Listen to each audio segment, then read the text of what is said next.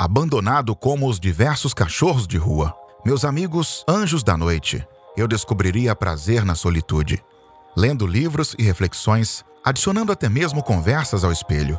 Saberia construir uma personalidade icônica? Não foi fácil criar um estado inorgânico de inquietude não externada, porque controlaria internamente com muito custo. Tudo tem um preço. Esse tipo de melhoria custou amizades, vícios, prazeres. Houve demasiado caos para criar uma estrela? Não há progresso sem esforço, sem perda, sem sofrimento.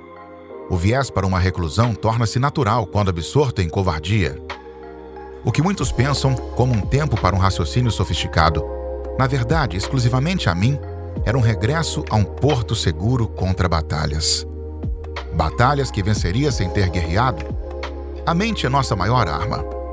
Covarde como eu era, pensei, refleti, e os pensamentos mudariam por si só quando lendo escritos de homens falecidos há décadas, mas totalmente atuais, alçariam uma sabedoria a obter experiência por suas lições. Eu inverteria o status de oprimido a opressor se eu integrasse novas batalhas. Porém, eu evitei o infortúnio de um desgaste para tentar impor a outras personalidades. Como indivíduo, contra meu único lobo, conquistaria o único terreno ferrenho, o íntimo. Buracos, erosões, rachaduras de uma alma imperfeita, como todas as outras. O interno seria reformado, o que era vazio não seria preenchido somente, seria extinguido.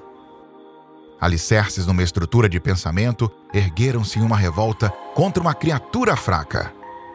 Se me conhecerem outrora, permita-me apresentar-me novamente. Narciso, o doutor.